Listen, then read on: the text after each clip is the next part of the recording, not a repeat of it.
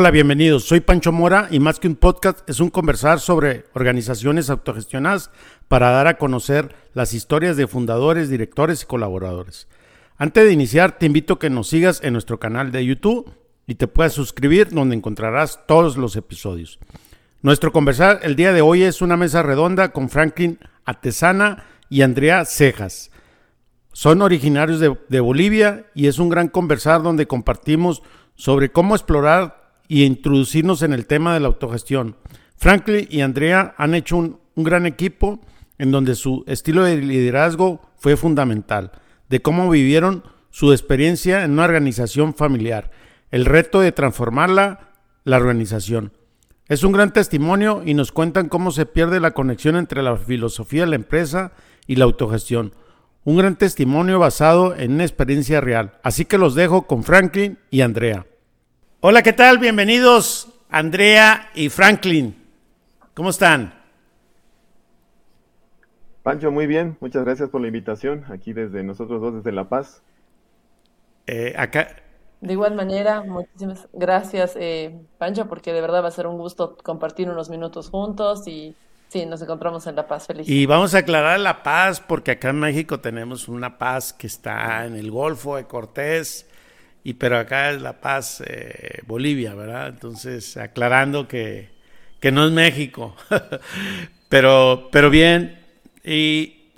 Pero sí me gustaría porque tengo buenos recuerdos de Ah, bueno, pues fíjate, está, ahorita está, el clima está bastante bien. y mira que, que me gustaría poner en contexto a la audiencia de que yo y Franklin nos conocimos virtualmente, ahora sí que coincidencias del destino, como casualidad o causalidad. Y, y en, este, en este intercambio, que en este mundo globalizado y muy pequeño, sobre prácticas de autogestión y todo el tema horizontal o organizaciones humanas, pues eh, tengo un par de, de meses charlando con él, me ha recomendado algunas personas y, bueno, pues muy amigo también de Jaime, de Pedro, de, Bolivia.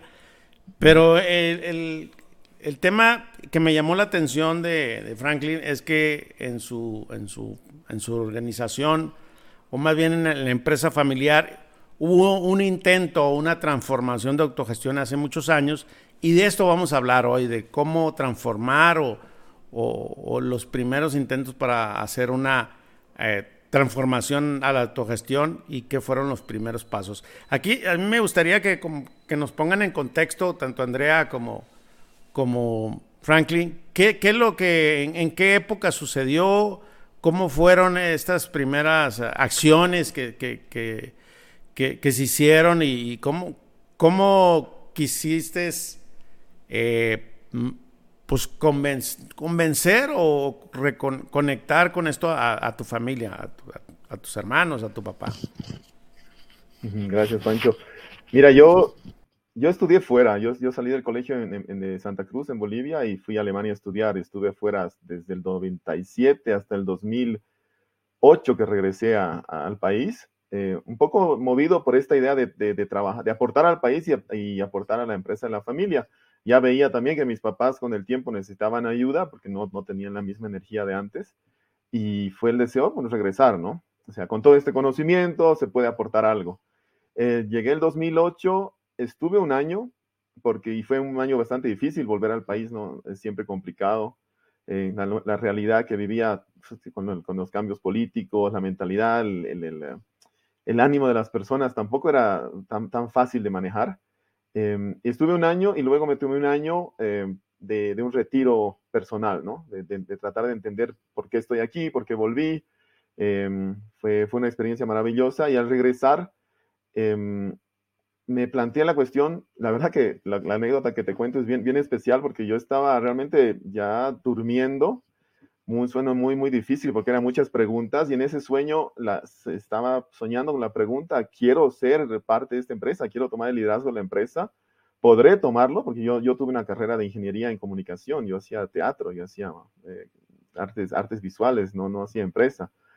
Y me desperté con, la, con esta respuesta de que sí puedo, me siento capaz, pero si lo hago a mi modo si lo hago en resonancia con quien soy, no como esperan que lo haga, sino como yo, como Franklin Eduardo, puedo, puedo darle respuesta a las necesidades de la empresa. Y ahí fue el, deseo de, de, de, hacer ese cambio, de explorar esas cosas. Y se abrieron muchas puertas, como en todo. Cuando tienes y encuentras algo que es tuyo, se abrieron las puertas. Eh, la familia me, me, dio la oportunidad, el, apoyo de, formar un equipo, de, salirnos de, la operación de la empresa y explorar por fuera cómo podríamos em, animar o encontrar nuevas formas de, trabajo, de, relaciones laborales o incluso mercados, porque estábamos en somos en la parte del área de construcción. Y ahí pues eh, buscando, eh, un amigo me recomendó mucho a Andrea, que estaba saliendo creo de la universidad, o recién poco tiempo saliendo de la universidad, y, ella y con una amiga más, con María Eugenia, se, se, animaron, dijeron que sí al proyecto, y, y así comenzamos, creo que es dos, dos años, ¿no? De proyecto en Andrea. Bueno, eh, sí, realmente fue una experiencia muy enriquecedora a nivel, creo, crecimiento personal y en equipo. Eh, tal como Franklin lo, señalaba, em, yo había terminado un año y medio, una cosa así, antes la, la carrera. Si bien durante la carrera ya había trabajado en algunos otros proyectos, eh, estaba muy inclinada a todo lo que tiene que ver con responsabilidad social empresarial, ¿no? Mi mirada al día de hoy eh, siempre va a ser desde la mirada muy humana. Yo entiendo que mi carrera, yo soy administradora de empresas, eh, tiene muchas aristas, ¿no? Es una carrera bastante amplia, está vinculada al mundo financiero, al mundo del marketing, al mundo del talento humano, pero la verdad que mi inclinación siempre ha sido el área humana. Y desde el área humana también todo lo que implica el analizar los stakeholders, los otros actores, ¿no? Y pensar que hay una sociedad porque al final la empresa no es una isla, no es que vende o produce, comercializa y termina ahí, ¿no? Sino es un encuentro con otra persona. Entonces, creo que desde la filosofía que Franklin manejaba, eh, pudimos hacer fácilmente una conexión, ¿no? Porque, como él lo señalaba, ha habido unos ideales en común. Creo que es el primer punto de partida para iniciar algo. Entonces, un primer café con un amigo en común, a partir de yo quiero hacer esto y desde luego totalmente conectado con mis ideas y con lo que yo soñaría o pensaría en un, en un proyecto y en una empresa, que además, eh, por un lado, responda a lo que soy el mundo, mi mirada particular y personal, pero otra también, eh, que sea capaz de hacer ese salto para lo que implica, digamos, ¿no? hacer un, un cambio, ¿no? Desde luego un modelo muy clásico, eh, implica acciones y decisiones bastante coherentes a ese modelo clásico. El nuestro no era esa, ¿no? Nuestra idea básicamente era un poco revolucionaria, cambiando nuestra perspectiva y mirada y luego obviamente siendo consecuentes, ¿no? Con estas acciones. Entonces, sí, María Eugenia había terminado conmigo la carrera y desde luego se unió al, equipo y empezamos a visualizar un poquito el, norte, ¿no? Hacia dónde queríamos ir. Y exacto, primero planteamos todo un modelo eh, de proyecto, como un formato consultoría, para la empresa en, en, cuanto a ver factibilidades también, porque desde luego nosotros podíamos soñar mucho, pero probablemente el momento de ejecutar no era lo, lo real o lo esperado, lo necesario. Pero después de hacer el proyecto eh, nos dieron un visto bueno para plasmarlo en realidad. Entonces eh, sí fue muy lindo el poder, eh, lo que sueñas o lo que visualizas, verlo en hechos, ¿no? Y desde luego no es que a partir de que lo hemos visto en hechos sea ejecutado, o sea, tal y como hubiéramos esperado o, o en, en la cabalidad, pero sí se ha llegado a ejecutar, ¿no? Y han empezado con algunos pasos. Eh, me, gustaría hacerles una pregunta. ¿Qué fue o bajo qué modelos se inspiraron de gestión en ese, y el año que empezaron a ejecutar esto? ¿Y, cuáles fueron esos pasos que hicieron? De, mi parte, soy, soy honesto, no, no, no teníamos un modelo de gestión. Sabíamos que lo que, o sentíamos más que todo, que lo que estaba funcionando no era no iba conmigo, no iba con, sobre todo conmigo, ¿no? Que yo estaba dentro de la empresa y esa era la idea, ¿no? Se encontrar una forma de gestión donde mi estilo de liderazgo pueda, pueda, pueda resonar y pueda contagiar a los demás. Entonces no había un modelo. Eh, yo un, tal vez seis meses antes, un, amigo alemán me prestó el libro Let My People Go Surfing de, de Iván Schonar de, de, Patagonia, que fue el primer libro de, de empresa diferente que leí. Hasta ahí, la verdad, no, muy poco, había comenzado un máster virtual en empresa, que al final no, lo terminé, se me hizo muy tedioso. Em, pero eh, a partir de eso sabía que había otras formas, que era posible soñar o, hacer otras formas de, gestión de empresa.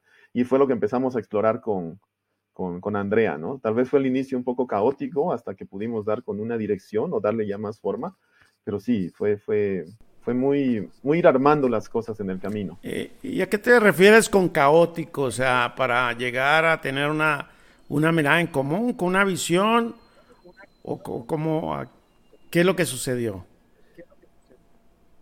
No sé, creo que, creo que visión o un, o un deseo de a dónde queríamos llegar eh, resonamos desde el inicio, ¿no? O sea, esta, esta mirada humana, esta, esta tratar a las personas como personas, eh, darles la oportunidad de que se desarrollen ellas, no, no desarrollarlas nosotros, sino crearle el espacio donde ellas se pudieran desarrollar.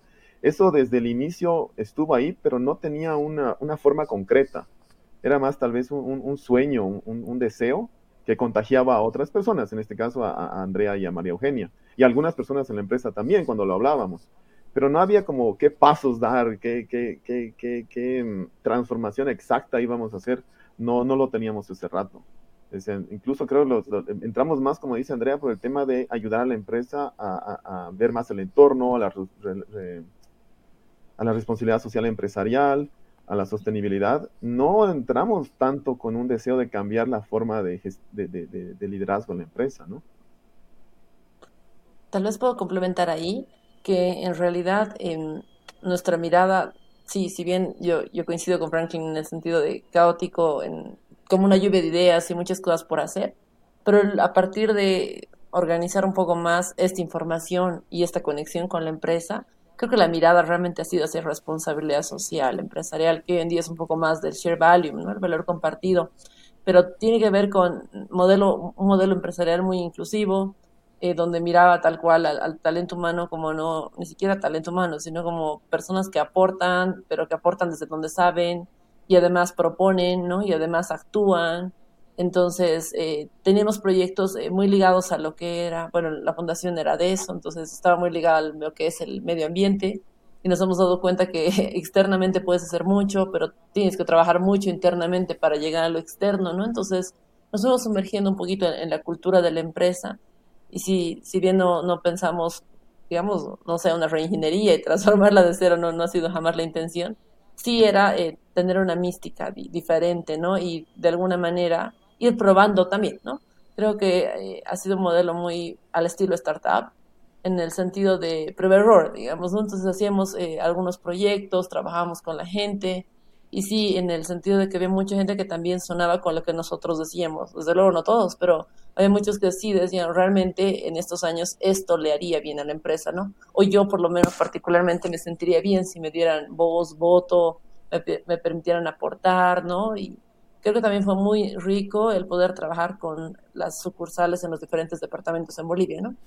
No solamente con nuestra ciudad, sino ir un poquito más allá. Eh, estamos hablando de qué época ya cuando empiezan a ejecutar el proyecto esto fue el dos, empezamos el 2011, o sea, fue cuando, cuando comenzamos a hacerlo. Y en eso, pues como dice Andrea, empezamos a ver todo lo que podría significar una empresa responsable con su entorno. Y pues, pues estaban los objetivos del milenio en ese momento, no teníamos las ODS, eran otro, era otro set de, de deseos también internacionales. Vimos responsabilidad social empresarial, conocimos el trabajo de Fundaciones Avina, Fundación Futuro aquí, este, hablamos por el tema, ellas investigaron mucho lo que era la inclusión de personas con capacidades diferentes en la empresa, como un posible proyecto, o sea, todo, todo intentando que la, que la empresa pueda conectarse más con el entorno y de esa forma también conectarse de alguna forma más con el mercado que estábamos viviendo, ¿no? Entonces era a partir del humano conectarnos con el mercado. Y lo que llegamos es que teníamos que conocer mejor la situación de la empresa, dónde estaba y por eso el primer paso que dimos fue eh, a través de otra, otra empresa especializada en lo que era gestión de, eh, humana, eh, contratamos los servicios para hacer una, una, un diagnóstico del clima y cultura laboral de la empresa, para que nos dijeran cómo estaba, porque había todos estos temas, ¿no? De, de, de yo como hijo de los fundadores, regresando a la empresa, la, familia, había un cambio muy, muy también, no solo generacional, sino de, gerentes. La empresa nunca había tenido gerentes y en esa época empezaron a incluir gerentes. Entonces, queríamos saber qué se estaba viviendo en la empresa. ¿Y cómo estaba la empresa en ese momento? ¿Qué, qué resultó de ese diagnóstico? ¿Se acuerdan? Te cedo la palabra, Andrea, que, que tú lo sabes también muy bien. Gracias. Mm, bueno, nosotros a partir de, la información de la, de la, consultora pudimos ver que eh, teníamos eh, muchas, eh, muchos elementos positivos en cuanto a la cultura.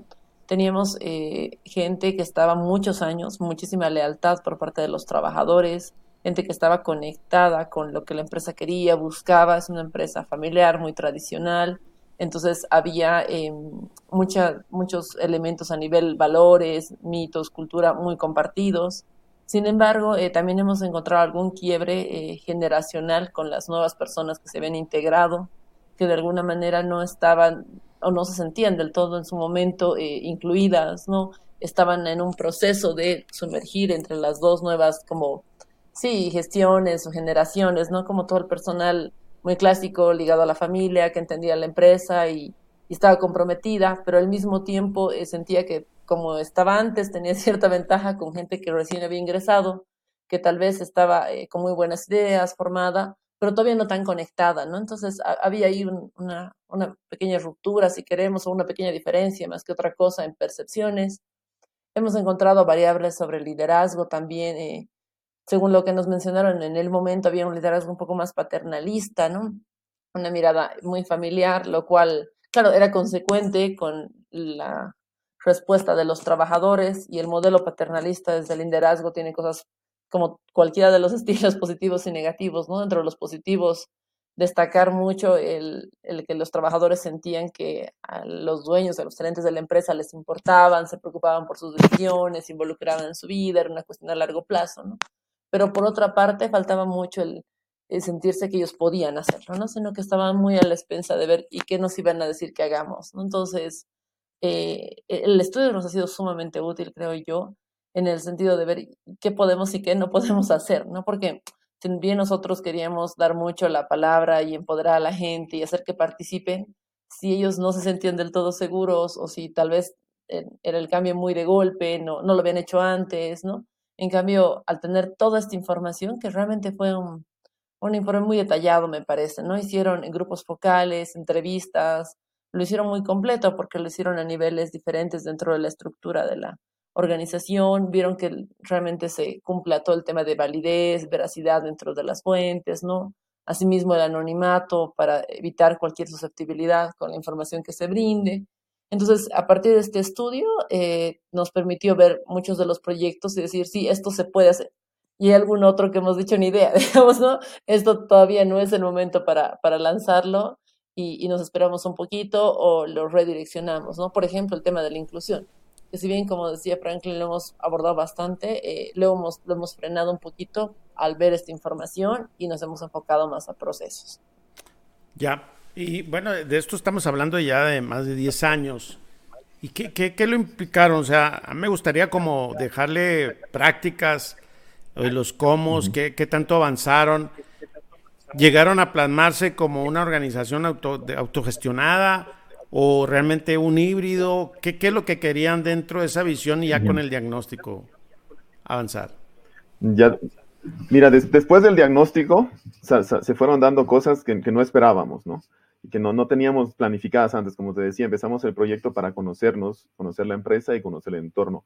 Em, de, mi, de, mi, parte como líder del, del, grupo, digamos, del proyecto de, de transformación, este, fue, fue muy potente el, em, el, reconocer que teníamos que unificar mucho a las personas. Nos faltaba una visión en común, todos hacían mucho esfuerzo, pero, pero se iba a veces, se diluía mucho en, en, en tantas cosas que hacer sin una sola meta, sin una meta concreta. Este, las, las, personas no tenían claros las, las, los objetivos de la empresa, se estaba dando esa transformación hacia, hacia una empresa, digamos, más, eh, ¿cómo se le llama?, más eh, formalizada, pero, pero no, no se había hecho ese, bajar a las diferentes personas, sino los gerentes entraron, e hicieron su mejor esfuerzo para ordenar las cosas, pero sin involucrar a las personas y eso estaba generando mucha resistencia. Entonces ahí en mí fue naciendo esta idea de cómo, cómo lograr que las personas eh, se integren más, sobre todo porque al, al, entregar los resultados, creo que fuimos lo que hicimos que fue diferente nosotros fue que los resultados de este diagnóstico de cultura laboral los, los entregamos a todos los trabajadores. No solamente fue a la, alta gerencia, sino que paramos una mañana y, llevamos en todas las sucursales a todos a, un espacio para mostrarles lo que había salido en su espacio y a nivel nacional. Y en Santa Cruz, que fue el último lugar donde entregamos, uno de los trabajadores que para los gerentes era uno de los más conflictivos, este, a mí se me acerca y me dice, y me agradece mucho por, porque era la primera vez que él sentía que se lo integraba a él y a sus compañeros de trabajo en algo que estaba haciendo la empresa, ¿no? Que, que haber entregado eh, eso, haber compartido esos resultados, le demostraba la seriedad, lo serio que éramos con estas ideas de transparencia y de integración de los trabajadores. Entonces ahí nació en mí, o sea, ¿cómo hago esto ahora? O sea, realmente, como te decíamos, no teníamos un, no sabíamos si esto era posible. O sea, lo había leído en, este libro de, Patagonia, pero ahí mismo no hablaba de un cambio de gestión, hablaba de la experiencia del dueño y lo que había hecho en su empresa, pero no, no hablaba de un cambio de gestión. Y en eso, los de la consultora de, gestión humana nos recomiendan el libro de, Ricardo Semble, el Maverick.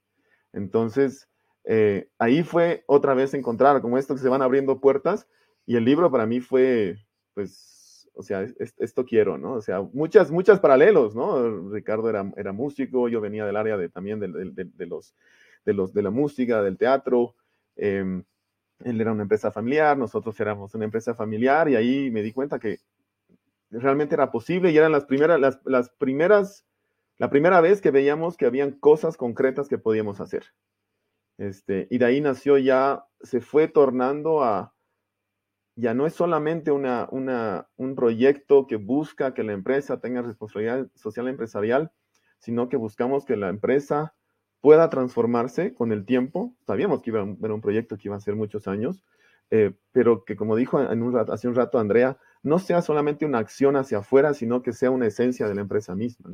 Y ahí empezamos ya a explorar todo lo que es la autogestión, que se dio en el mismo, en el mismo grupo de nosotros tres, o sea, eh, darles, yo darles la libertad a Andrea y a Maura Eugenia que, que también se organicen ellas, eh, eh, puedan, puedan ponerse metas. Y creo que eso fue para mí una de las, de las, de las experiencias más hermosas con ellas, ¿no? Que tiene muchas, me, me movió mucho. Pero bueno, ahí tal vez Andrea puede contarnos ese cambio, ¿no? De, de, de miradas. Sí, creo que fue muy importante el ser consecuente, ¿no? Yo particularmente considero a Franklin una persona así, ¿no? Que a partir de como las ideas o lo que va proyectando, lo va ejecutando paralelamente en, lo suyo, digamos. Y lo suyo era nuestra fundación y nuestro proyecto. Entonces, él, eh, tal cual él lo señala, nos empezó a mm, dar directrices, o en realidad ni siquiera darnos, empezó a comentar qué él pensaba y a proyectar juntos qué queríamos, y de obviamente mirando los resultados, la realidad, porque teníamos un contexto, pero nosotros fuimos quienes eh, colocamos las metas, los tiempos, ¿no? Y los alcances que queríamos. Y esto nos llevó a algo que particularmente, bueno, ahora no está María para comentarnos, pero yo, yo sí creo que me ha marcado un poco a nivel personal y profesional también, ¿no? Eh, en el momento en el cual eh, yo estoy trabajando y ejecutando mis cosas, recuerdo muy bien ese tipo de habilidades que las vas adquiriendo y las vas desarrollando en el tiempo, ¿no? Entonces, muchas de las cosas, creo yo, las, las cosas más grandes aún te implican eh, un desafío a nivel personal. Entonces, e, en ese momento, eh, si bien eh, yo tenía la, experiencia, tal vez no tanta como en este momento, porque ya he pasado unos, unos años y seguramente mucho menos de lo que tendré en un tiempo más, sí siento que el decirte, bueno, ok, planifica tú, ¿no? O date los tiempos, ¿no? ¿Qué quieres llegar? Hace que el ser humano empiece a retarse y a llegar a niveles mucho más altos de lo que uno mismo esperaría, digamos, ¿no? Si bien eh, tanto Mariana como yo teníamos mentores a nivel eh, universitario y profesional, porque también estaban dentro de los rubros empresariales y, y podríamos consultar, hablar y ver dentro de la empresa, la consultora nos brindó bastante información. Eh, creo que fue muy importante el permitirnos trazar esto, ¿no? Y visualizar los pasos y también luego ver resultados porque si bien, y ahí de repente me adelanto, Franklin va, a complementarlo mejor, eh, el todo eh, ha tenido, digamos, puntos muy, muy buenos de alcance, pero otras limitaciones, sí creo que analizando cada parte del eslabón de la cadena hemos ganado un montón. en desde proyectar, eh, por ejemplo, el tema de procesos, que es una cuestión así enorme, que nos hemos dado cuenta de la importancia que puede ser el hacerlo con la gente, ¿no? Y no es que te sientes en tu escritorio y dices, bueno, yo creo que la persona de contabilidad hace esto y le entrego algo para que lo haga, ¿no? Sino a partir de, conversar y dialogar y empezar a generar productos. Porque así funcionábamos con Franklin. Teníamos una oficina, en la cual eh, realizábamos todo lo que es el, el, trabajo de la empresa, el trabajo de la fundación particularmente hacia la empresa, pero eh, no tanto así como que, no sé, faltan cinco minutos y no pueden salir, sino más desde, eh, ok, para, esto es para el viernes, tiene que salir. Entonces tú ves si te vas cinco antes y mañana llegas media hora antes para que cuadre y lo que necesitas sacarlo, o al final lo llevas y lo gestionas después, o al final trazas metas por día para que tú puedas alcanzar en los días lo que necesites. Entonces creo que realmente más allá de, de un trabajo, para mí ha sido una, una, forma de vida, ¿no? Y el aprendizaje te queda para proyectarlo para otras personas también. Ya, por lo que entiendo. Sí, yo. adelante, adelante. Si quieres, te, te complemento. Este, yo, yo lo veo, y cuando, cuando, le escucho a Andrea, veo esos dos mundos paralelos de lo que fue el, la autogestión para ellos como equipo de trabajo y para mí como líder, que significó muchas cosas diferentes. Ellas, ellas yo me perdía como líder mucho en, en el cambio de, de, mi estilo de liderazgo, hacia, hacia, dónde quiero ir como persona, ¿no? Tal vez me volvía muy, muy abstracto. Y André y María Eugenia eran las que me devolvían a tierra y me ponían ritmos de dónde tenemos que llegar. O sea, yo, yo admito que a ratos sentía cierta culpabilidad porque pensaba, que, o sea, sentía que les daba el trabajo a ellas y yo me dedicaba más a soñar y a, a crear una visión y darle fuerza a una visión. Y ellas eran las, las, las que caminaban, ¿no? Y, y a ratos, o sea, nunca lo hablamos de esto, es la primera vez que lo hablamos y eso, eso me gustó mucho de, complementarse, ¿no? Ellas eran mi, mi, cable a tierra, yo tal vez posiblemente era la que animaba con la idea que esto es posible, sobre todo porque, porque sé que yo lo, lo vivía ese rato, sé que, sé que hasta lo emano de energía y, y contagio, contagio de esa forma, y verlas después también interactuar con el resto de la empresa. O sea, si bien éramos una, un grupo pequeño de tres personas fuera de la operatividad de la empresa, hubo mucho de involucrarse en sus en, lo que ellos hacían o ellas hacían en los diferentes áreas de trabajo, ¿no? Había esta idea de conocer los procesos, pero no era solamente hacer un diagrama de procesos, sino hicieron muchas entrevistas con, con, diferentes personas en La Paz, Santa Cruz, Cochabamba. Creo que llegaron a tener, a, tener ciertas, a desarrollar mucha, mucha amistad también con algunas de ellas, que, que ellos posiblemente hasta creamos expectativas que, que, después, bueno, hablaremos, no, tal vez no se llegaron a concretar, pero, pero sí había eh, hablaban, digamos, las personas de, contabilidad, de, ventas, de producción, que, que, hablaban con ellas, las personas que están en el frente, ¿no? Del trabajo, este, les contaban lo, lo, que querían, lo que miraban, y ellas les iban transmitiendo un poco. No, era, no éramos tampoco muy directos con la visión de lo que te queríamos lograr, porque ahí había todavía una, éramos muy cautos porque la, la, alta gerencia y también el resto de la familia no estaba todavía en, engranada con esta, en esta visión, ¿no? Entonces no podíamos crear tampoco demasiadas olas. Entonces ahí se fue, eh, sí las personas este, estaban a la expectativa, creo que también las personas como líder de ellas veían en mí un posible liderazgo en ese, en ese diagnóstico que nos, nos dijeron de, de la consultora de cultura laboral, salía muy claro el, el, esta metáfora del, del, príncipe que llega de tierras lejanas con nuevas ideas y quiere, y quiere eh, eh, traer algo de eso a esta empresa, a este feudo de la, de la familia. Entonces fue, ahí, ahí fue, fue bonito ese, ese interactuar. Eh, a mí me, ahorita lo recuerdo y ahorita siento así todo un escalofrío de energía en el cuerpo, ¿no? De lo que fueron ese, esos dos años de trabajo, que bueno, este, no, no se concretó en una transformación. Fue un intento, fue, fue un inicio, creo que las personas estaban deseosas, estaban preparadas, o sea, personalmente de lo que es de gerencias medias para abajo, si ponemos esta jerarquía que, creo que a ninguno nos gusta mucho que nos pongan esas jerarquías, pero tomando ese, diagrama que se usaba en ese momento, todos estaban, todos, todo era posible, todos, todos hubieran, hubieran, hubieran respondido de, de, buena, de buena forma, ¿no? Estaban, se hubieran involucrado. ¿Y cómo podrían definir lo que truncó? O sea, ¿por qué ya no se avanzó? ¿Porque la familia ya no quiso o nunca conectó con la visión? ¿O porque se acabó el proyecto? O sea, como que nos cuenten como las vivencias, qué, qué es lo que pasó, si, si es que hay un espacio para reflexionarlo, ¿verdad? ¿Quieres comenzar, Andrea? Uy, sí, la verdad es que es, es, es, no, no sé si bien fácil, ¿no? Pero es más sencillo el tratar de visualizar, ¿no? Las cosas que fueron avanzando y cuando te pones desde el otro lado, incluso eh, como Franklin decía, a nivel corporal, es como te entra un frío, ¿no? Entonces, ah, ¿no? Y te, te remueve un poco adentro. Eh, para mí ha sido un tema un poco más de mi percepción muy, muy personal de filosofía, ¿no? Creo que eh, la filosofía que tenía Franklin con la filosofía de ese momento en particular de la empresa no estaban engranando, ¿no? Si bien el- los proyectos sirvieron, yo entiendo que eh, en muchos de los casos eh, les fueron útiles, conectaron, eh, había algo que no, no terminaba de engranar a nivel muy realmente eh, direccional, a, a nivel muy de estructura, ¿no? Y era muy de fondo. Entonces, desde luego, podíamos haber hecho más acciones y se podía trabajar con muchos más proyectos, eh, pero había yo creo que una brecha, ¿no? Se sentía una, una brecha entre lo que nosotros decíamos versus lo que la empresa esperaba en ese momento y, y, en esta brecha realmente el, dar continuidad y también como bien lo enseñaba Franklin, era delicado el, el tema con los trabajadores y con el, con el cambio, porque tampoco podíamos decirles nosotros desde ahora haremos tal cosa, porque no, no estaba, ¿no? No estábamos en, en poder, ni en facultad, ni en nada en, en, ese momento en particular, ¿no? Esa ha sido un poquito mi mirada.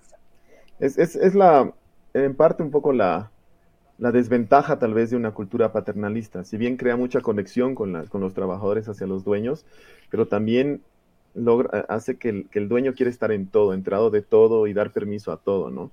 Entonces nosotros, yo no quise como, como, como hijo romper esa cadena de mando, o sea, tratar de, convencer a las personas para que, para que vean esto es posible. Este, en ese interín de proyectos surgió la, el segundo momento de, reflexión, o para mí de confirmación, que eh, conocí a Coldo, el trabajo de Coldo Sarachaga en, el País Vasco. Tuve la oportunidad de ir el 2011-2012 a, a, visitarlos en, en, Bilbao.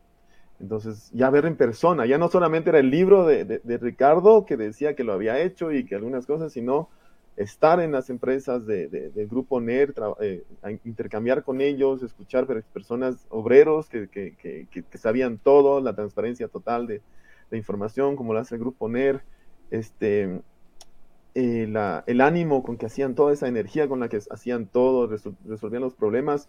Estuve en una de sus reuniones que ellos tienen de, de liderazgo, del equipo de liderazgo, que toda esa información se comparte para que ellos después las vayan trabajando con otras con sus equipos. O sea, yo llegué súper animado a, a, a, a, La Paz otra vez. Dije, no, esto se puede y podemos hacerlo. Y, y, y, y seguí contagiando a André y Monacina que se podía. Pero empezaron los, las primeras cosas de, de, de, choques de realidad, ¿no? O sea, si bien teníamos los proyectos, teníamos proyectos de, de, capacitación a las personas, a los diferentes equipos, mejora de proceso, el tema de, objetivos, de cómo transmitir los objetivos, eh, se volvió una, un, constante círculo vicioso de proponer algo y que nos pidan mejorar. Proponer y, antes, de, antes de hacerlo, mejórenlo. O sea, mejoren la propuesta, mejoren la propuesta. Y, y llegó un punto donde, donde eso ya no, ya, ya no era, ya, era, no ya no era posible manejarlo, ¿no? Yo ahí admito que tal vez, no, seguro que me desesperé, me, me, me perdí la paciencia, soy buen ariano y pierdo también la paciencia a veces. Este, y fui un poco más incisivo con, con la familia eh, hacia, fina, hacia, hacia la final del proyecto, también empezó a involucrarse el tema generacional, empezamos a tomar el, una persona de, de, del extranjero, nos, nos, empezó a ayudar en el tema de, de posible protocolo familiar, ya, ya, se mezclaron más cosas, ¿no? Ya no solamente era lo, lo, la relación de uno de los hijos con los, con los padres y la empresa, sino ya se ponía, ya se estaba empezando a mezclar la posible relación de todos los hermanos con la empresa, con la familia, yo ahí tal vez vi esto, no, esto tenemos que darle un poco más de fuerza porque mi, si nos toca, toma más tiempo, la, lo complejo se va a volver más complejo. Y, me puse, sí, perdí, quise dar más fuerza y lo invité, o sea, logré que mi papá fuera a, Bilbao también, fuera conmigo a visitarlos. Y no hubo el clic tampoco, no, no hubo la, no, no, como te digo, eh, puede ser por, por, por la personalidad de cada uno, como te decía, o sea, yo venía de, de, miraba ya desde joven, desde pequeño, miraba otras prioridades en mi vida y, y, y la, la, situación de la empresa le pedía a mi papá soluciones rápidas, soluciones muy, muy directas y proponerle un cambio de a poquito en varios años. Cuando yo estoy seguro que, que, que, los, los, resultados ya se hubiesen notado seis meses, a, los seis meses o a los pocos meses de, de, iniciarlo oficialmente, pero claro, ¿no? ellos, ellos querían algo concreto. Nosotros no podíamos decirle un concreto. Queremos ir en esta dirección, sabemos que va a haber un, un, un resultado, pero también necesitamos esperar cómo reaccionan las personas para adaptar el, el proyecto. Y, creo, y ahí, perdón que te interrumpa, y, y creo que eh, esto ya hace 10 años, pero hasta el día de hoy no se puede comprometer algo concreto. Digo, no veo la mirada de cómo, cómo alguien puede decir, eh, esto es lo que vamos a lograr mañana. O sea, podemos ir por este camino, pero es muy complejo poder, cuando un empresario quiere, a ver, en blanco y negro, ponme cuánto vas a hacer, qué vas a hacer y, qué va a suceder, ¿no? Entonces lo veo así como, ni hasta el día de hoy me cuesta trabajo decir, eh, este, cómo, cómo puede decir, eh, podemos tener miradas, o sea, una visión, una claridad de, hacia dónde tenemos que avanzar con las personas, con la toma de decisiones, con la transparencia, no sé, salarios, compartir riqueza, etcétera, ¿no? Pues podemos hablar de, eso, pero pues ese, ese compromiso.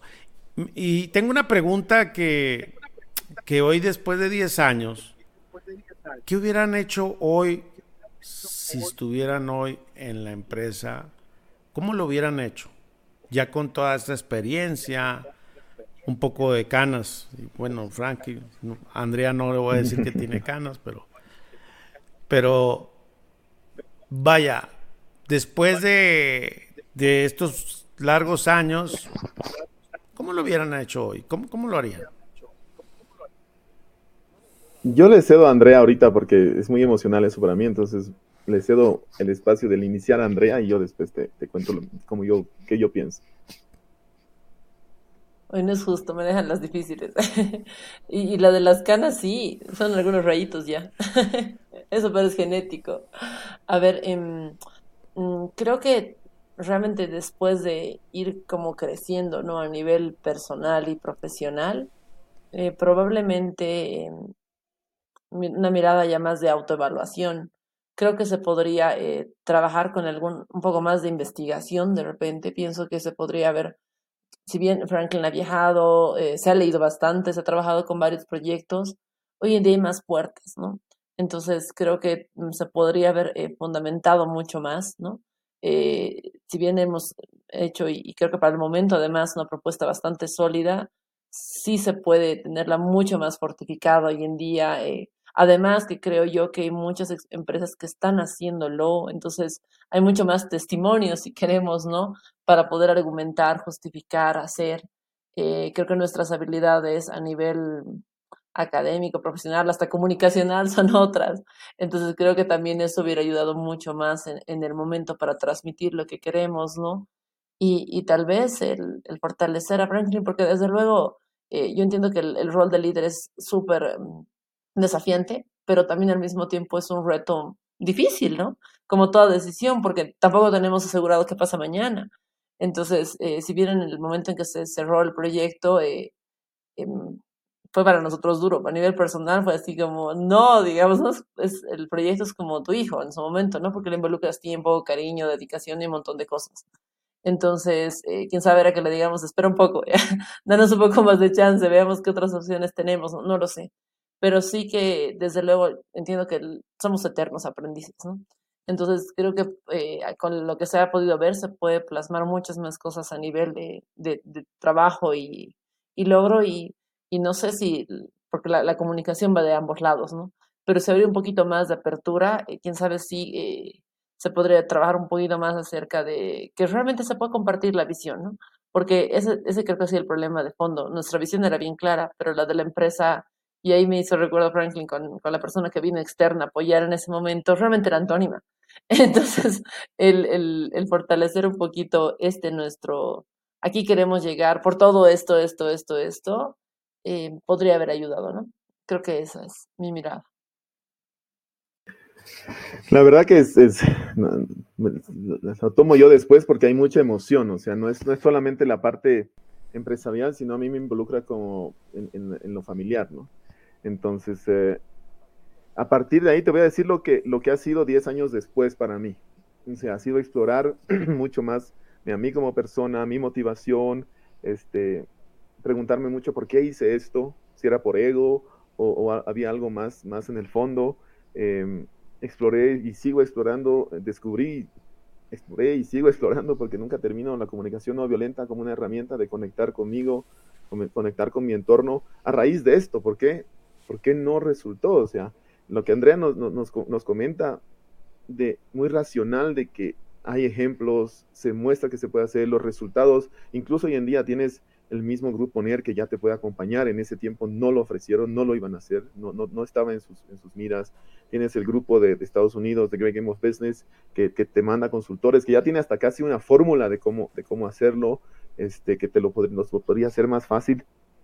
Eh, a pesar de ese viaje interno mío, de, con la conexión no violenta, con mayor discernimiento, con mayor conexión con personas, siendo con más ganas, como tú dices, vuelvo hacia atrás y sigo sin, sin, encontrar cómo podría haber hecho las cosas diferentes.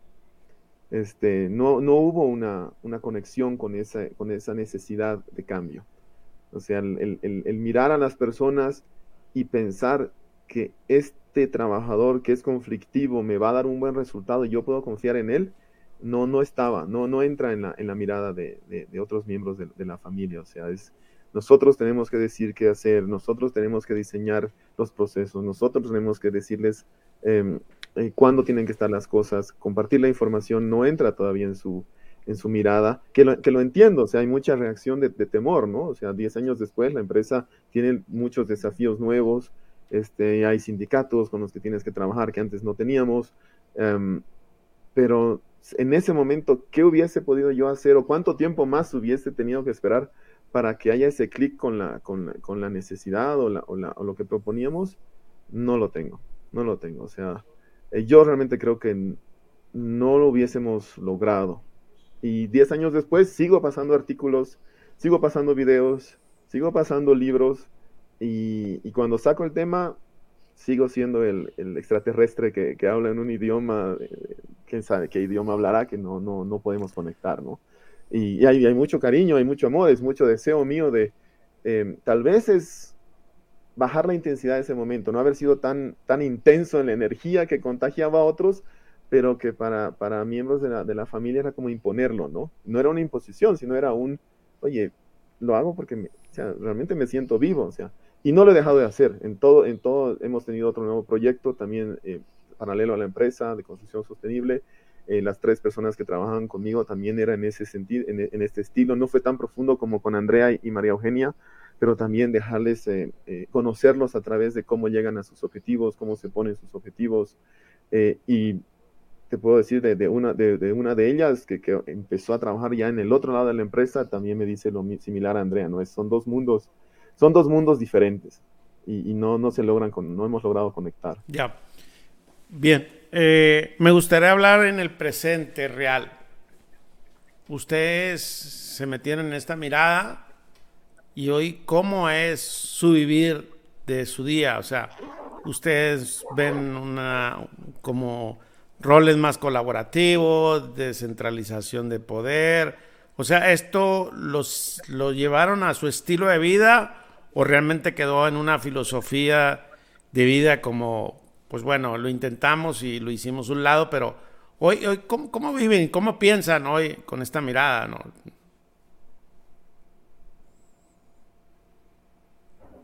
A ver, em, desde lo personal yo me he dado cuenta que también tengo una, una vocación, como he contado un poquito al inicio, hacia la parte humana.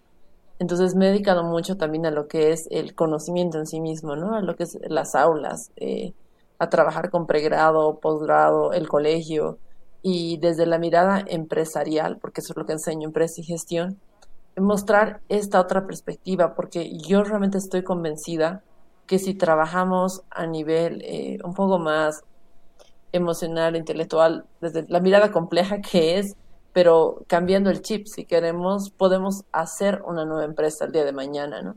Entonces, eh, sí, para mí no, no ha sido simplemente un proyecto o un momento de mi vida. Desde luego, como todos los momentos han tenido sus, sus tiempos en ese final, pero sí han llevado un aprendizaje, ¿no? Entonces, Lo que he hecho yo eh, a partir de eso es eh, trabajar, sí, con, por ejemplo, la Compañía de Jesús en todo lo que es eh, fundraising y recaudación de fondos y proyectos sociales, luego con otras ONGs, luego dentro de las aulas, ¿no? Con la misma universidad, ¿no? Y, y también, sobre todo con los estudiantes, en, independientemente del nivel, incluso desde el colegio, que estoy trabajando ahora con ellos también en proyectos, mostrarles esta mirada de la empresa dejando un poco, digamos, el modelo muy clásico, Taylor y Fayol y, no sé, la empresa y el capataz, que no, no es que está mal para la época, ¿no? Sin duda ha sido un aporte bastante interesante y necesario, seguro, pero que hoy en día ha cambiado demasiado, ¿no? Entonces, si logro también que ellos, ellas tengan este, esta mirada diferente, porque ellos van a ser los que ejecutan el día de mañana las empresas, eh, estamos haciendo un cambio, ¿no? Y también eh, es importante, creo, el networking, ¿no? Porque ya esto un poco me refiero más a, nivel posgrado, cuando tú trabajas o hablas con las personas que están ya, al revés, gerentando, ejecutando proyectos, tú puedes enlazar y relacionar ideas, ¿no? Y decir, tú que trabajas con esto y el otro en este otro, y si trabajáramos juntos o si trabajaran ustedes en algo así, podríamos hacer eh, pequeños cambios. Muchas veces hay cosas que no son tan así transformar el mundo, pero si estás transformando tu sociedad, tu rubro o lo que vayas a hacer, estás haciendo un cambio, ¿no? Entonces, esa es un poquito mi experiencia. Andrea, eh, voy a hacer un spoiler. Este, te recomiendo que vaya la sugerencia a tus alumnos, pues este podcast como pues una, una herramienta de audiencia que seguramente este episodio también lo, los van a escuchar los chicos, así que, eh, pues bueno, eh, tratando de, de, inspirar, eh, que es el propósito de este podcast. Franklin. Totalmente. Yo tomo esa, esa, palabra que dijiste, inspirar, o sea, sigo, o sea, yo lo vivo, o sea, se ha vuelto parte interna mía, o sea, parte de mi esencia, el, el pensar y poner a las personas en el centro, en cómo me relaciono con ellas, en escucharlas, te comentaba la comunicación no violenta, me, me, apasiona, o sea, la, la idea esa de, de es, escuchar, vivir lo que, me, lo que me dice la otra persona, vivir cómo, cómo me, me, genera una reacción, sentimientos, emociones, para después poder otra vez, al hablar, conectar con la persona y no solo desde, el, desde, desde esas ideas, sino desde el corazón, lo vivo, es, es parte mía. Cometo muchísimos errores, eso no se termina de aprender ni de vivir porque siempre te encuentras con un momento que te saca de quicio, ¿no? Y tienes que volver a tenerlo. Como te decía, en otros proyectos vuelvo a, vuelvo a tener esta idea de, de, de, de implementarlo en lo que se pueda. Soy mucho más cauto porque no, me, no, no quiero que, que, generar muchas olas con el resto de la empresa porque, porque ya estoy más, más, más solitario. Eh, siempre que puedo lo saco con, con, con, temas, con personas. Un amigo que tiene su restaurante, le hablo de, de la autogestión, de que se anime. Eh, Jaime, Jaime con, con, su empresa y también familiar, conocerlo era hace cinco años, ha sido un, un crecimiento en eso también, de, de, acompañarse, no estar solo en esta, en esta situación. Um, en, en, eh, recién hace, hace poco eh, me, tuvimos una situación en la empresa donde me piden ser líder por, por una cuestión de tiempo, porque yo aparento tener mucho tiempo y sí, tengo mucho tiempo, pero no, no, no, a veces no lo quiero poner en estos pedidos que me hacen, tú tienes que ser líder de esto porque eres parte de la familia. Y yo, yo, yo justo hace la semana pasada miraba a la, a la persona, hay un proyecto donde yo me propuse ser líder, pero otro le puso más pasión y dije, hey, yo me retiro de líder porque, porque tú le estás poniendo más gana y yo te apoyo. Entonces es algo que, que es parte mío. O sea, ya, y no lo quiero dejar, por más que sea a veces muy doloroso, eh, en relación a, a otras personas, eh, no lo dejo. Y, y, lo, y, encuentro estas charlas con, contigo, tu podcast, ahora hay muchos más libros, eh, charlar con Andrea también, retomar estas conversaciones con Jaime, con Pedro, em, me lleno de esa energía, ¿no? Y, me, y eso, digamos, una charla me, me, llena de positivismo por meses, ¿no? Y, y soy, estoy en, energizado para, para enfrentarme a esta situación de que no compartan la visión y no dejo de pensar que se puede, o sea, no dejo de pensar eh, si lo debo de lo racional, como dice Andrea, yo digo, ¿cómo no puedes verlo? O sea, eh, veo los problemas de la empresa y digo, sí, seguramente si hubiésemos hecho autogestión tendríamos estos problemas, pero sería una cosa colectiva, sería una de, oye, ¿cómo nos ayudamos? Mira, yo, yo, no estoy, yo tengo que dedicarme como, como líder al networking, a salir, a ver nuevos proveedores, a, a charlar con, con, cierto tipo de clientes. Eh, eh, ¿qué haces tú? O sea, ¿cómo, cómo me ayudas tú en, generar la venta, en, en los números, en, eh, en, apoyarse entre compañeros? O sea, sé que se puede hacer. Después tenemos el equipo de mejora continua, que también lo estoy liderando, que es muy lento, porque lo que hicimos fue eso. ¿Qué visión queremos primero como, como equipo de mejora continua? O sea, había mucha presión de ya empezar a hacer proyectos, pero yo veía que las personas trabajaban en sus silos, ¿no? Contabilidad en contabilidad, producción en producción, y yo quería, quiero romper eso porque necesito que se comuniquen. Yo no puedo ir a producción que me diga, sí, tengo que hacer esto, pero no sé para cuándo. O sea, y, cómo no sabes? O sea, o, el de almacenes, me está llegando una compra, pero no sé si es para una venta directa o si es para stock. Si es para una venta directa, lo pongo en un lugar, si es para stock, lo pongo en otra. Y te vas dando cuenta que las personas están sedientas de saber, de apoyar, de ayudar. Y, bueno, los, los, como digo, ahorita otra vez ya me he llenado de, energía y, y, voy a tener que después respirar varias veces para, para bajar mi nivel. Bueno, yo, yo creo que esto es una montaña rusa y se sube rápido y se baja también rápido. Entonces, así lo he vivido yo. Y, y bueno, fíjate que eh, ahorita estaba recordando, Franklin, que me hablabas de que habían visitado, compartido Pedro Escobar y la clínica Foyanini eh, su testimonio ahí en Santa Cruz y, estaba tu mamá y tu mamá conectó. ¿Qué, qué, qué, qué pasó con tu mamá en ese momento ahora que, porque esto fue reciente, ¿no? No sé si es un mes, un mes y medio. No, no, no lo sé exactamente la fecha. Conozco a Pedro y y sé lo que ha avanzado y ha madurado eh, y algunas personas he conocido de su organización y la verdad es un caso, eh, yo diría, extraordinario, extraterrestre y sobre todo en tema médico, pero me interesa mucho el sentir de tu madre. Ya, bueno, fuimos a esta, fue la visita del, del grupo NER que está trabajando con, con, Pedro en la clínica Foyanini y ellos estaban un poco compartiendo su experiencia y el grupo NER compartía ya la experiencia en general que tienen tantos años trabajando con este, con este estilo de gestión. Em, estuvieron mi papá, mi mamá y creo que mis dos hermanos estuvieron, ahorita no recuerdo, pero mis dos hermanos se fueron antes, se fueron uno a los, al tercio del tiempo y el otro a la mitad de, de lo que fue el, el compartir y, se, y creo que se estuvieron en la presentación más formal de lo que es la, el estilo de, autogestión o un estilo más humano de gestión más allá de la autogestión y, y, se, y no estuvieron mucho en lo que son el, el, transmitir que hizo Pedro de lo que era su vida antes como líder a lo que es ahora y lo que es la vida de los colaboradores a lo que era ahora, ¿no? De, de ser él como líder el centro de todo y del poder a tener que soltarlo y sentir más libertad o sea, eso, eso no lo vivieron mis hermanos. Y mi mamá sí reconoció en los problemas que tenía Pedro, los problemas que se viven en la empresa, en, como líderes mucho, ¿no? De que te llaman a ti, a ti te preguntan qué, qué van a hacer, todas las decisiones pasan por ti, eh, hasta las más pequeñas, ¿no? Hasta, hasta, una compra tal vez de 200 bolivianos aquí, que es la moneda aquí, pasa por ti, que no es mucho, o sea, que podría bien gestionarlo otra persona, pero por algún motivo, en, en un momento de, de, de tal vez un poco crisis en la empresa, piensan que más control va a ser mejor.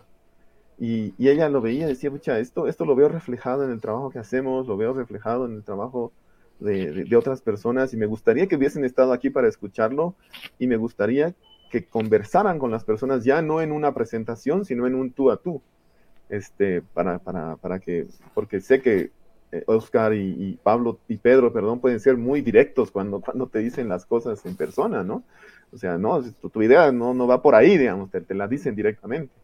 Eh, pero no hubo, después de eso, de esa emoción, el día a día otra vez los, los agarró, ¿no? Las, las, el hábito, la rutina, los, los, tomó de nuevo y no hemos vuelto a hablar del, del asunto. De, de hecho, a veces yo mismo cuando ya estoy en casa de, visita, ah, prefiero evitar ciertos temas para que nos disfrutemos como personas y, no, no, con la empresa siempre en el medio. ¿no? Muy bien. Eh, algo que no hemos comentado y, quieren agregar en este conversar y que, que vean relevante que quieran compartir.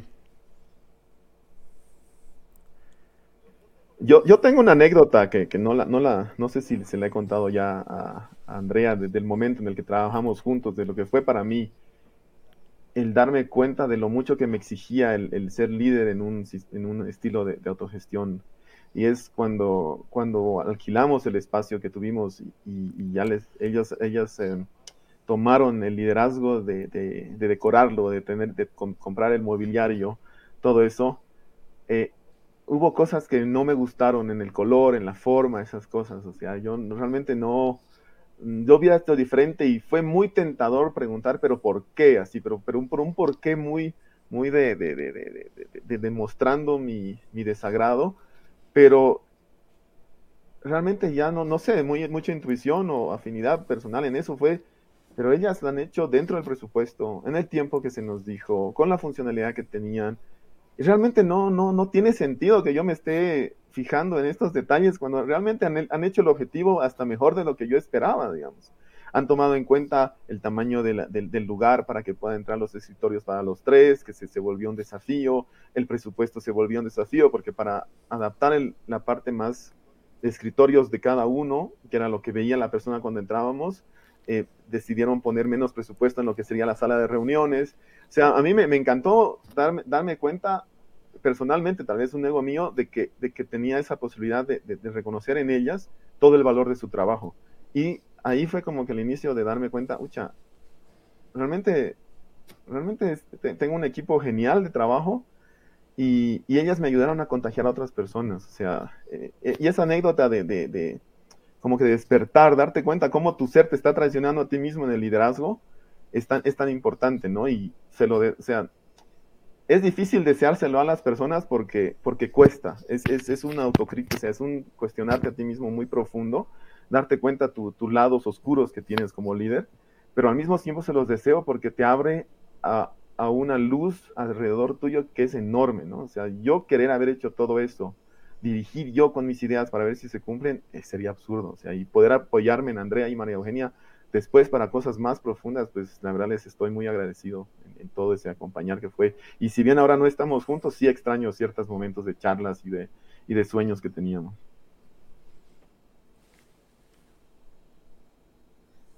Qué bonito. Em, sí, no, la verdad es que no, no los habías contado. Y qué anecdótico de verdad. Y creo que sí, fue muy, muy significativo el, el construir, creo, algo de cero. O sea, ahí hago un poquito la, la metáfora con lo que hablamos de un hijo, digamos, ¿no? Que empiezas y, y también ahí podría ser la anécdota, porque justo cuando estábamos en el proyecto, eh, Franklin y su pareja se embarazaron y yo también al poco tiempo, ¿no? Y, me acuerdo que hablábamos hasta de temas así muy personales. Entonces creo que la amistad y lo que se armó en ese momento fue lo que hizo posible también el enfrentar las cosas. Porque sí, eh, realmente fue una, sí, algo de cero, algo muy lindo, pero al mismo tiempo había mucha nebulosa, ¿no? De decir, ¿y ahora? ¿no? Y claro, así fue, digamos, el, el lugar, la, la decoración, la, no sé, los proyectos, las cuestiones es por dónde vamos, ¿no? Y sí, queremos el, fondo, pero había muchos caminos para llegar a ese lugar, entonces el ir dando pequeños pasos eh, creo que no, nos daba la oportunidad de continuar. Y también creo que es, es importante, y aprovecho de agradecer la, confianza que ha tenido Franklin en nosotros todo el tiempo, porque eso hacía que podamos seguir trabajando, ¿no? Porque cuando tú sientes que tus ideas sirven o que dan fruto o que las respaldan, pues te da más ganas de volver a hacer o aportar o buscar otras cosas, ¿no? y el constante feedback y la comunicación. Yo cuando, nuevamente voy a hacer mi spoiler a las aulas y lo, lo, voy a poner en el podcast porque creo que ha ayudado muchísimo, eh, les comento, les digo, es posible trabajar de una manera distinta, ¿no? Porque no es lo común, ¿no? Eso sin duda, pero sí es posible que te empoderes, que tengas metas y que puedas tú eh, empezar a soñar también, porque muchas veces eh, se visualiza esto muy lejano, ¿no? En algunos países o en empresas como Google, no sé, por dar una idea así lejana, ¿no? Pero se ve muy lejos de una realidad nuestra, particularmente, pero creo que no es así, ¿no? Creo que de verdad sí, a partir de nosotros hay un, hay un cambio y además que la empresa la hacemos cada uno de nosotros, porque también la empresa a veces la visualiza la empresa y yo trabajador, digamos, ¿no? Entonces ahí es otro el quiebre. En cambio nosotros éramos la empresa, no éramos la fundación. Entonces a nivel personal también, así como ha sido muy lindo, eh, ha sido muy fuerte cuando se roto, ¿no? pero nos ha llevado a buscar nuevas cosas a nivel de crecimiento, pero también eso, a tomarlo con hartísimo cariño, ¿no? Y diez años después seguimos siendo tan amigos y charlando horas de horas como hacíamos esos días, y la intención, de, seguramente es que sigamos viendo nuevas cosas, no sabemos si juntas o no, pero al final del día vamos compartiendo los ideales, que eso es lo importante, y además vas contagiando y encontrando otras personas que también están eh, en tu mismo sentido o en tu misma sintonía, ¿no? Para que, podamos ir creciendo. Entonces, nada, muchas gracias. Aprovecho del, espacio para decir. Bien. Eh, Andrea y Franklin, ¿cómo les gustaría cerrar el, este conversar?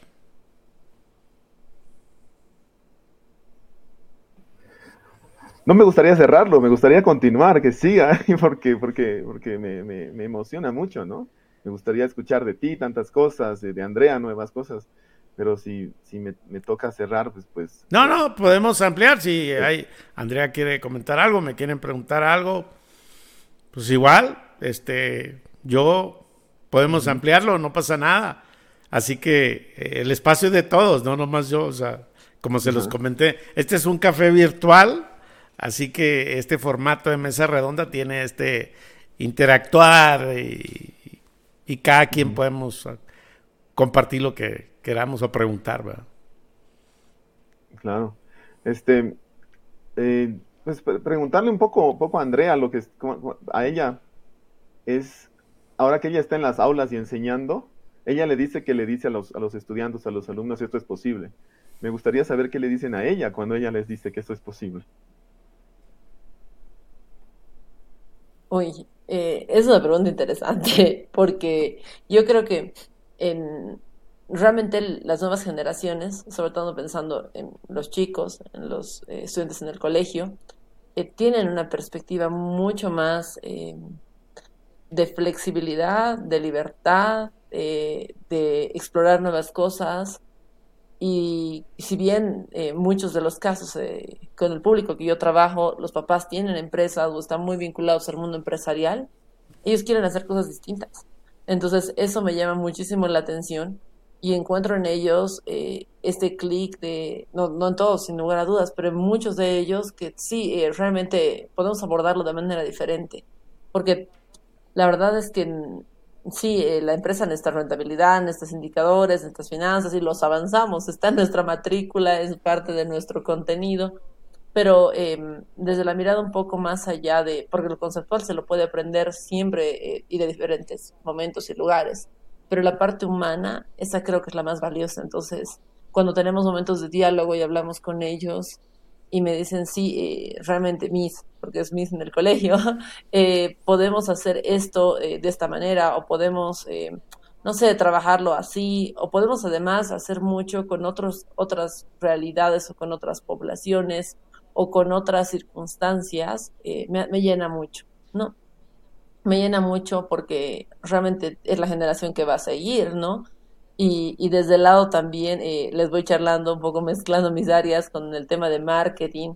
Y les digo, es que también pensemos que hay nuevos clientes y usuarios. Entonces nosotros tenemos que ser una nueva empresa, ¿no? Que responda a nuevas necesidades, porque además creo que, desde ya, y ahí eh, perdón, soy así como el Franklin Aries, yo soy acuario y salto de un tema en otro con facilidad, pero eh, para mí mi mayor desafío en la vida es ser madre, ¿no? Yo soy mamá y es mi mayor tarea, entonces el educar y formar es clave. Entonces yo les digo ahí, el formar buenas personas hace mucho. Entonces los chicos en el entender que eh, la, la empresa está comandada por personas, con sentimientos, con emociones, con ideas, eh, van generando también habilidades, ¿no? Y además se van preguntando, saliendo un poquito del, formato de receta, porque hablamos mucho de que la empresa tiene una estructura, tiene muchas escuelas, tiene muchos métodos, ¿no? Porque no, no podemos pensar que simplemente va, va a surgir. Sí, va, va, a surgir, sin lugar a dudas, y va a necesitar, pero es una combinación de ambos. Y desde el otro lado, ¿no? Si nos encasillamos mucho en cómo se tiene que hacer o cómo esperamos que sea, probablemente no nos vamos a dejar sorprender con lo que también vamos encontrando en el camino, ¿no? Entonces, esta apertura de, mente o esta apertura de, visión, creo que es una gran ganancia para las nuevas generaciones, ¿no? En el sentido de, entender diferente las cosas, ¿no? Y además que en la posibilidad que tienen, porque eso también es la otra, ¿no? Muchas veces tenemos eh, las ideas, pero no tenemos el canal de plasmarlas o no tenemos la oportunidad en ese momento pero muchos de los estudiantes, particularmente con los que yo trabajo, sí pueden hacerlo eh, o lo van a poder hacer en muy corto plazo, ¿no? Porque eh, tienen empresas eh, familiares, porque están muy metidos en, con, con, las familias en ese sentido, entonces pueden hacerlo. Ya. Franklin, no, hiciste una pregunta abierta y, y, me voy a anotar ahí a una reflexión donde yo estoy y, y en esta semana sucedió. Una persona me preguntó que si la, mi organización era sostenible con la cultura si yo ya, ya no estaba ahí, o sea, porque hoy sigo teniendo un rol de acompañar la cultura y, bueno, me interesa mucho este tema. Eh, pero me quedé pensando en esa pregunta y, y yo le dije a ella que que yo creo que quien debería responderla eran las personas que trabajaban en mi organización. Eh, se me hizo una, una, pregunta muy profunda, pero interesante a la vez, donde uno tal vez también insistes o estás ahí, o porque te importa, o porque es una mirada que tiene un valor, cuando menos para mí, y un valor de las personas y humanizar y, y poner al centro a las personas. Y hay otro tema que también me pasó con un colaborador eh, que tuve que atenderlo aquí donde yo vivo y, le hice una pregunta, oye, porque tengo un poco que lo conozco, ¿no? Eh, acaba de entrar, tiene siete meses creo, y lo he visto como tres veces y he tenido eh, algunas conversaciones no presenciales, pero sí virtuales hablando de la cultura y le dije, ¿qué, qué, qué impresión tienes de mí? Le pregunté eh, eh, a este chico y me contestó, a usted le importan más las personas que el trabajo. Y yo me quedé, wow. Eh, al final yo le di una, una reflexión de que el, el resultado del trabajo era una consecuencia de lo que hacían las personas y realmente yo lo, había, lo, he cambiado, ¿no? Pero bueno, e, en eso estoy y, son dos temas que me sonaron bastante.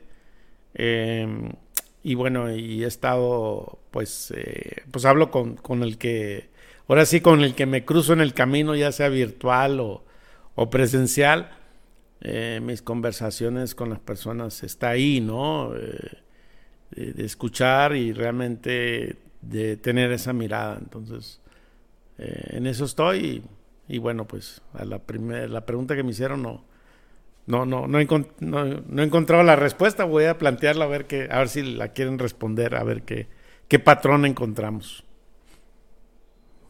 Yo, yo me uno a, tu, a esa pregunta que te hicieron, fue una reflexión que yo tuve también cuando estaba en el proyecto. O sea, por, por todos estos ir y venir con la familia, con, con, con las diferentes culturas, todo lo que parecía que podía más bien no resultar exitosamente. La pregunta es si, si, si lo hago esto, si haría esto sabiendo que no, no va a funcionar o, que yo tal vez no lo pueda seguir.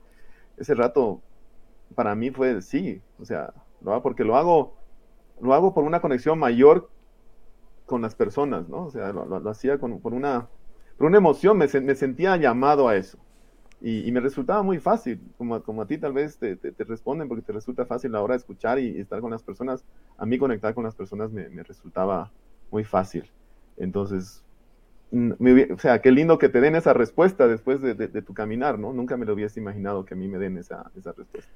Sí, pues bueno, cosas eh, que, que, uno, uno está ahí y le, le suceden cosas, como yo digo, eh, en el día a día y pues a cualquiera le pasa, ¿no? O sea, yo, yo no creo que todo, todo salga bien y todo está bien. Yo no, yo no creo en eso y, siempre las personas trato de, oye, este es tan valioso las cosas para mejorar como los resultados positivos, pero las dos tienen el mismo valor y, tienen una mirada que para mí me, me, me, han hecho crecer y verlo de esa manera. Muy bien, ¿algo más? Yo, yo si tuviera que terminar con una reflexión, es algo que me pasó también en esas anécdotas de la vida, como te decía, comencé un, un, MBA virtual. No lo, no lo terminé porque se me hizo tedioso lo que me enseñaban. Pero lo primero que estuvo en el primer capítulo, en el primer texto que leí, era el efecto Pigmalión, ¿no? De, de, cómo tú ves a las personas, cómo tú te las imaginas, así se pueden volver. Y, me quedo con eso, para, para quienes quieren, quieren este, comenzar este camino y de pensar y creer en las personas, piensen lo mejor de las personas y se, se van a sorprender, se van a sorprender muchísimo de que pueden ser mucha más luz de lo que te imaginas. Claro. Andrea. Em, yo, eh, primero que acotando tal vez hacia lo que estabas mencionando hace un momento, el, lo tomaría como un halago, ¿no? Si es que me dicen algo así, porque siento yo que realmente en el sentido de, de lo humano está todo lo demás. Eh, todo lo demás se va acomodando y ajustando, ¿no? Entonces, eh, yo, yo lo tomo como un proceso bien de, de aprendizaje, en el sentido de que las, para mí, como reflexión final, sería que las empresas somos personas, ¿no? Y al ser personas, estamos en un constante aprender, ¿no? Y este constante aprender tiene que ver con un relacionarse con un otro, con un poder comunicarte, con un entender sus necesidades, exponer las tuyas también, ¿no? Y en el sentido en el cual tú puedas integrarte, hacer equipo, sentirte bien y, y de verdad eh, ese, ese, espacio te permite desarrollarte bien, ¿no? Y es así como para mí, eh, sin lugar a dudas, y, se lo he dicho a Franklin no porque esté grabado ya, pero eh, de verdad que de los mejores lugares y espacios donde he podido trabajar yo ha sido sin duda con él. Entonces, y es, es eso, ¿no? Porque realmente uno eh, siente que crece. ¿Y quién no le gusta crecer o aportar o sentirse útil, digamos. Entonces, yo, yo creo que desde ese lado realmente se, se puede hacer mucho en diferentes espacios, lugares y seguro con los tropiezos que tocan, ¿no? Nuevamente, uno ha avanzado más de hace 10 años, pero seguramente mucho menos de lo que viene. Así que nada, vamos caminando juntos y más bien muchísimas gracias por el espacio. Creo que ha sido realmente súper eh, integrador y yo también me voy con muchísimas energías. Pues yo, yo me despido de que esto es posible en, en Bolivia y en México y en cualquier parte del mundo. Así que Gracias. ¿Dónde los pueden localizar? ¿Alguien que los quiere contactar? Pues si, nos quiere, a, mí, LinkedIn, que ya creo que casi todos estamos ahí, Franklin Antesana Svinden, pero Franklin Antesana seguramente le, le sale.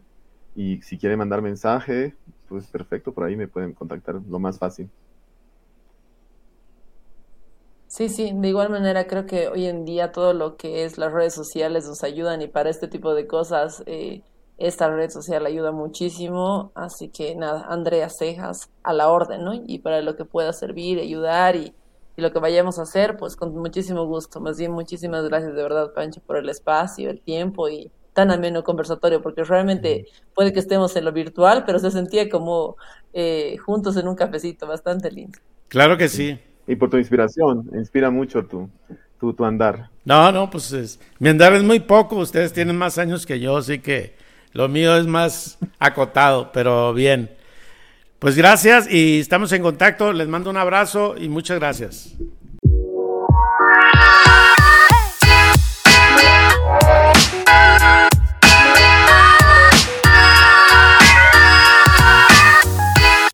El caso de Frankie y Andrea me movió y me trasladé cómo fueron esos hechos y experiencias que vivieron en aquellos años.